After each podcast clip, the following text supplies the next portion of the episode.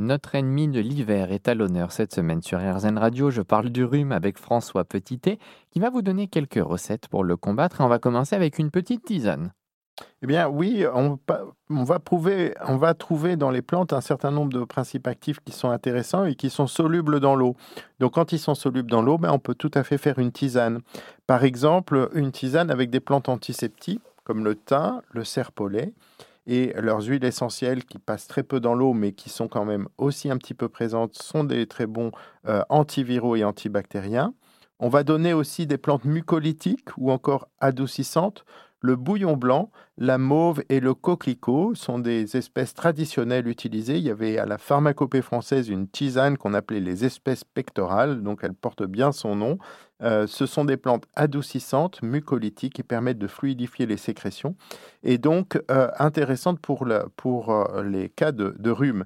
On peut y mêler aussi des, plantes antitussives quand il y a une surinfection bactérienne et qu'on commence à tousser un petit, peu, un petit peu. Le coquelicot, le lierre terrestre sont intéressants dans ce cas-là. Puis on peut aussi y mettre des, plantes anti-inflammatoires comme la réglisse qui en plus un, bon goût, ou le plantain. Et typiquement, ça, ça fait une très bonne tisane pour l'hiver. Il y a de nombreuses associations en fait qui sont possibles. Il faut euh, penser euh, à, avoir des plantes qui ont euh, ces effets principaux anti-infectieux. Donc, on peut penser à la sarriette, à l'origan, à la cannelle, au sureau, qui est un bon antiviral. Il faut des plantes adoucissantes. J'ai cité le bouillon blanc, mais on aurait pu également mettre dans le mélange le tilleul, la guimauve. Euh, euh, l'hysope et l'eucalyptus peuvent avoir aussi leur place puisque ce sont des plantes intéressantes pour mieux respirer. Et puis il y a des plantes un peu moins communes mais auxquelles il faut penser comme le cyprès ou le grindélia qui sont très intéressantes pour les rhumes parce qu'elles ont un effet à la fois antiviral et anti-inflammatoire. Il y a des huiles essentielles également qui sont disponibles et il y a d'ailleurs un large choix. Alors, il y a un large choix et il y en a que j'ai déjà cité parce qu'il y a des plantes à huile essentielle qui ont des composés euh, qui sont aussi solubles dans l'eau, comme le thym, euh, l'origan, la sarriette. Donc, on peut les trouver en tisane, et, mais on peut les trouver aussi euh, en, huile essentielle. Ce sont de très forts antiseptiques et antiviraux. La cannelle, l'origan, la sarriette, le thym à thymol. Mais attention, toutes ces huiles essentielles sont assez agressives. Elles sont agressives pour la peau, elles sont donc agressives aussi pour les muqueuses. Il faut donc absolument faire un test de tolérance sur la peau et il faut un avis spécialisé pour avoir les bons dosages. Un petit peu plus euh, utilisable, le thym à linalol ou thym à thuyanol, qui sont des huiles essentielles plus douces. L'arbre à thé, bien sûr, la marjolaine à coquille, toutes celles-là contiennent des composés qu'on appelle les monoterpénols.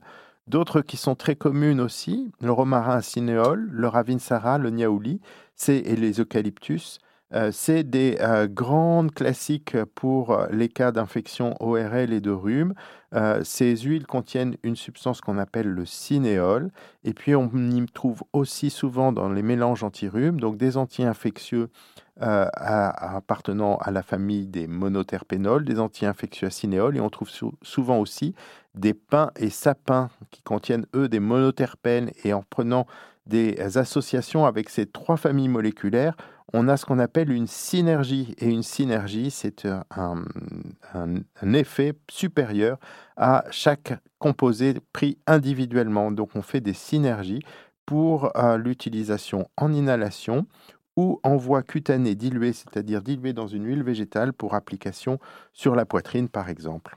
Et vous pouvez vous rapprocher de votre herboriste pour avoir des conseils et on vous encourage d'ailleurs à le faire, parce que les huiles essentielles, on vous le rappelle, peuvent être dangereuses.